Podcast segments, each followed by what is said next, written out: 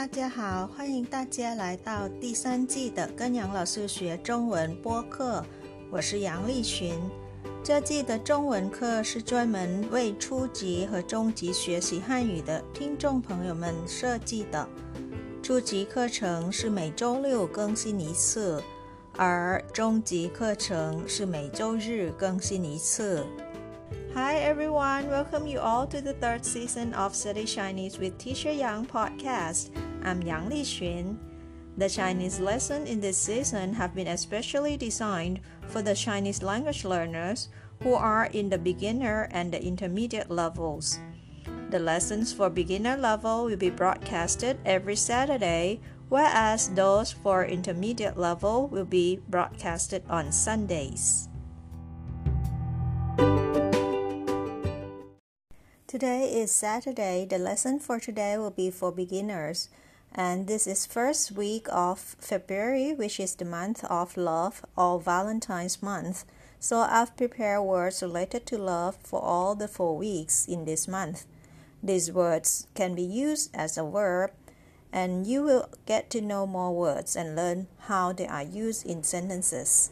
Alright, let's see what the first verb about love in today's lesson. It is this word love. Love in Chinese is pronounced as I, I, I. All right, let's have a look at the pinyin of this word. It is very special. There is no consonant in this pinyin for this word. Only the compound vowel A and I. A is sounded as A and I is sounded as E, E sound. I, R plus E is I, I with the fourth, fourth tone.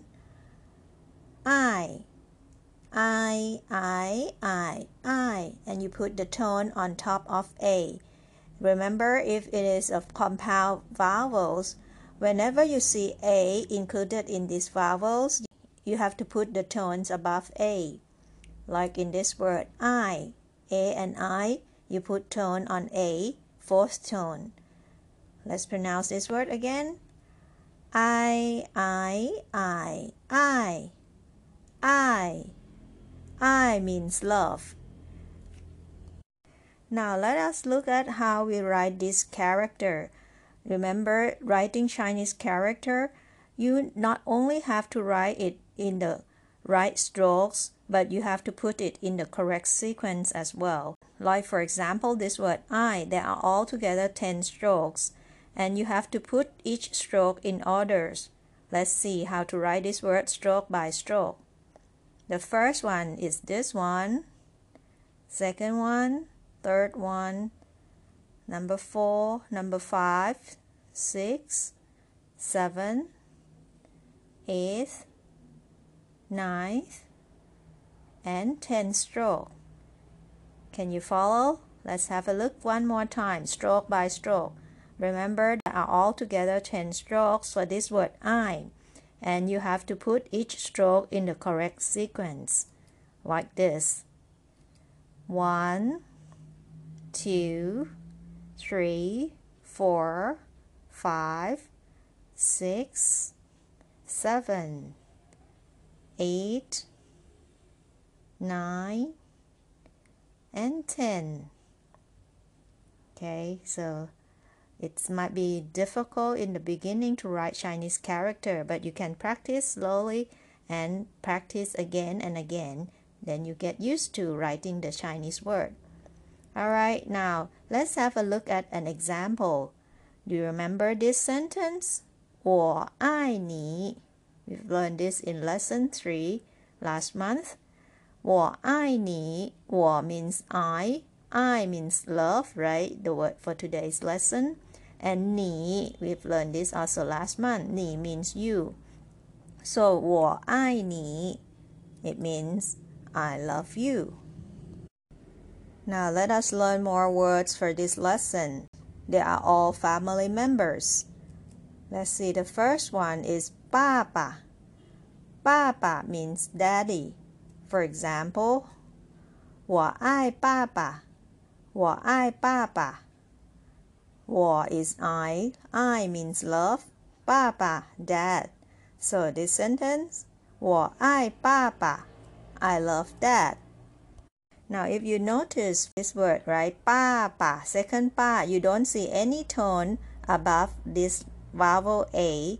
This means it is a neutral tone, so you don't pronounce it as ba. So you have to pronounce it just a half tone like ba, ba, ba, not ba, ba. Okay, ba, ba. And let's see another example like this word mama. Also another neutral tone here. This word also have neutral tone mama.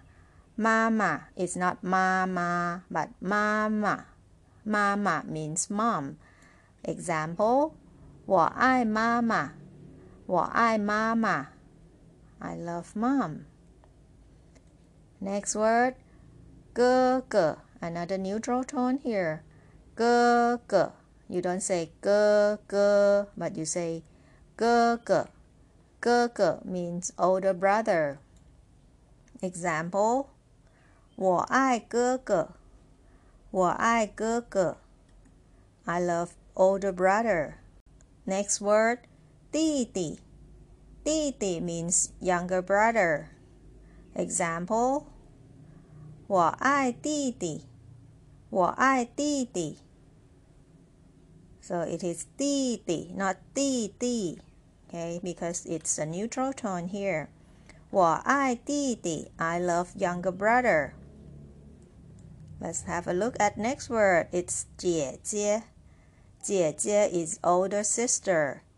姐姐 example 我爱姐姐 Now can you translate this sentence? Yes, that's right. 我爱姐姐 I love older sister. And last word for today, 妹妹妹妹 younger sister. Example 我爱妹妹我爱妹妹。I love younger sister. Repeat after me, please. The first one. I, I, I. To love. Next word. 爸爸,爸爸,爸爸 dad. Third word. 妈妈,妈妈 mama, mom. Fourth one, 哥哥,哥哥,哥哥, older brother. Next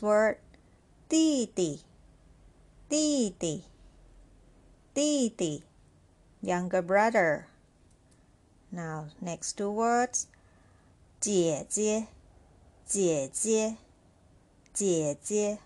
older sister.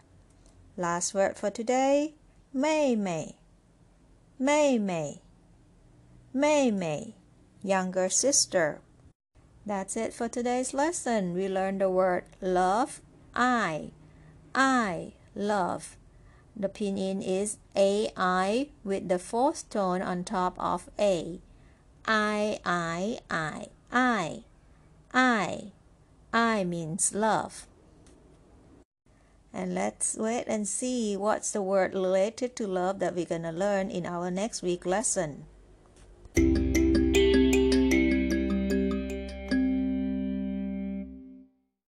And before we say goodbye, I've got some news to inform you. Now you can listen to Study Chinese with Teacher Yang via YouTube channel already. I've put a link in the description box of every episode. Please check it out. And please also press like, share, subscribe and the bell for me as well. And as always, you can send your comments to my old email address provided in the description box as well. I'll be very happy to hear from you.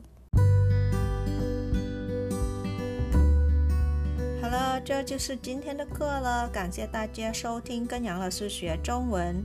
我学习，我聪明，我快乐，耶！I study, I'm smart, I'm happy, yay! Thank you for listening. See you all next time. Bye. 下次再见。